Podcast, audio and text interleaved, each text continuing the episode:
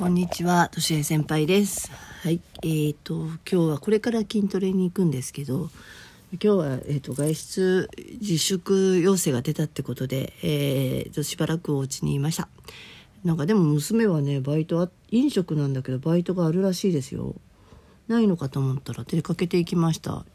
まあや、やってるとこはやってんだなと思って。はい。私も筋トレは、あの、ソーシャルディスタンスをとっての、えトレーニングをしてきます。で、もうこの時間なんか使おうかなと思ったけど、やっぱりね、普段と違う時はできないことをやろうと思ったので、まあ、ゆっくり、あの、本読んだりいろいろしようと思ったんだけど、眠かったですね。ああ、やっぱりこういう時は眠いんだ。寝ていいと思える時は眠眠っていいんだと思い思いました。だから緊張感がない緊張感がないっていうのがやっぱ大事なんだろうな。うん、いくら休みの日でもなんかあのもしかしたら現場が空いてる日はあのどこかあの気を張ってるんですよね自分が休みだとしても。でも今日はなんかその自分の現場がどこも休みになったっていうのとあの、まあ、全体的にみんなでお休みだからちょっとのんびりできたのかなと思います。はいでもねなんかいろんなあの SNS とか見てると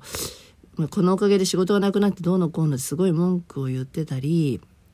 あとはその本当にもう小池のせいだとか言ってたりあのね自暴自棄になっちゃってる人もいて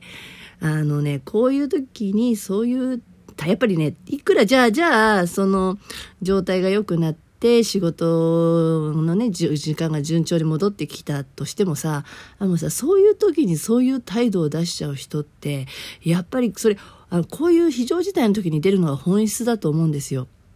でどうしてもどうにもならない状況のことがあるじゃない不可抗力これ事故みたいなもんじゃないですか。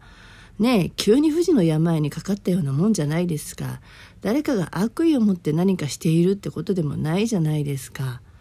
ね例えば今まで暖かかったのに急に雪が降ってきたって言ったって誰かのせいじゃないじゃないですか。ねそれによって自分がそれは大変なのみんな一緒だと思うんで我慢しろってことじゃないんですよ我慢しろってことじゃなくてじゃあこの時点で自分がいやじゃあそれ方向転換するのか何ができるのかっていうところを今度見え今まで見えてなかったものに目を向けて方向転換するのに柔軟に対応していかなきゃいけないと思うんですよ。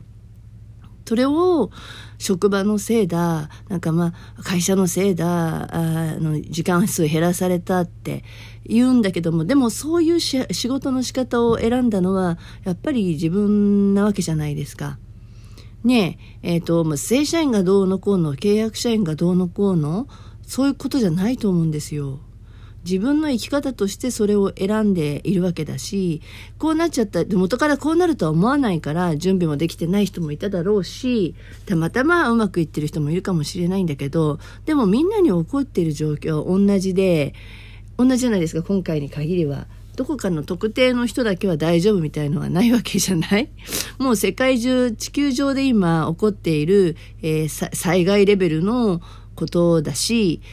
う、それはもう自然のことだからどうや、どうあがいても変えられないじゃない。で、わかるわかる、その憤り。どこに、だから、だからこそどこにぶつけていいかわからないのを、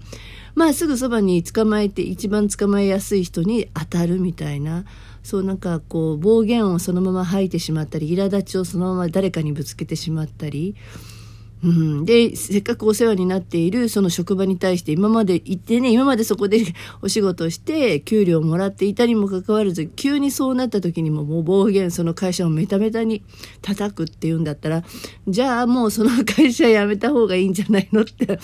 思うのよそんなにそんなに文句言わなきゃいけないようなひどい状況だったら。えー、それを言うと、えー、強者だ弱者だとかっていういう、あのー、議論になっちゃうと嫌なんだけどでもさその今の状態で自分ができる仕事の仕方をそこで選んでいたんだったらもうそこは致し方ないと思うんだよね。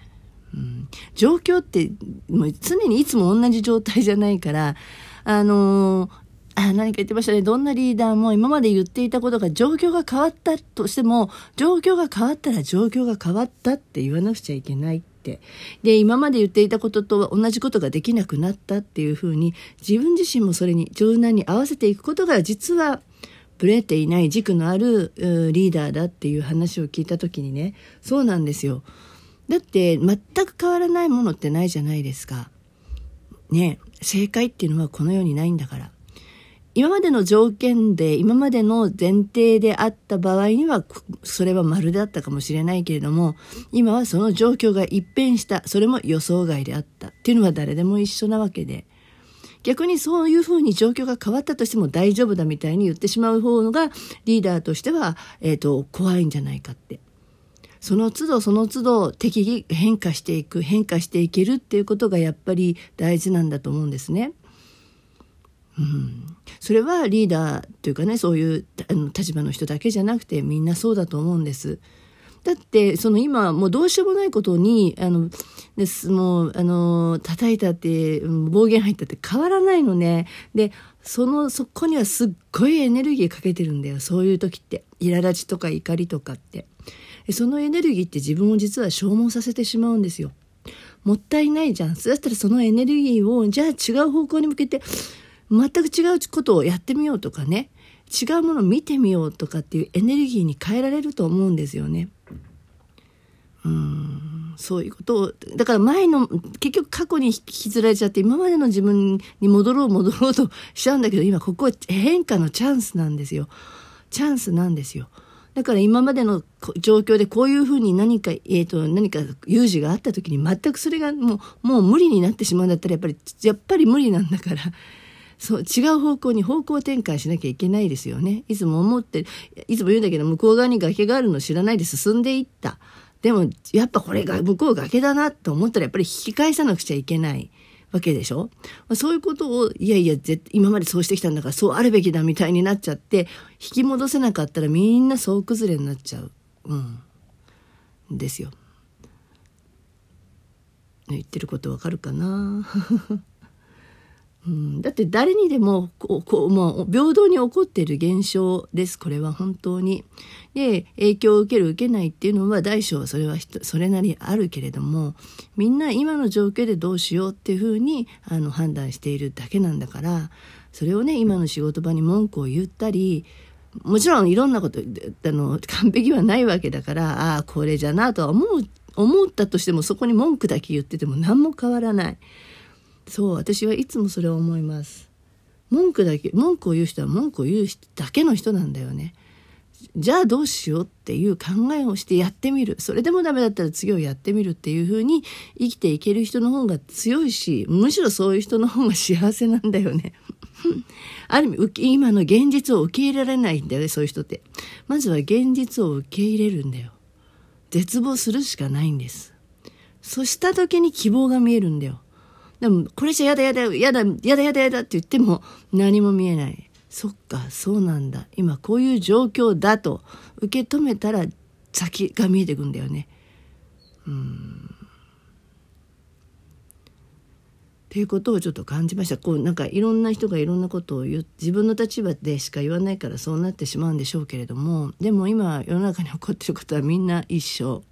あと日本人としてはね同じじゃない？自分だけは違う。自分だけは大丈夫だっていうのはない。からこそこうやって日本で今動いてるわけじゃない。やり方がねそれは今までのあの未経験だったからさ、う全部が全部うまくいくわけないし、うん、思い通りになんかいかないわけじゃん。世の中なんて。人生なんて。ね、だから思い通りにいくと思ってること自体がもううーん生きづらくなってしまうだろうね。だって思い通りにいかなかったら全部嫌なんだも文句しかないんだも否定しかないん。だもんです。はい。そんなことを感じました。もうね受け入れるしかないです。どんなに抗っても無理なものは無理と受け入れた時にできることが出てくるんですよ。絶望さ絶望する必要があるってことかな。そうすると希望の光が見えてくる。はい。では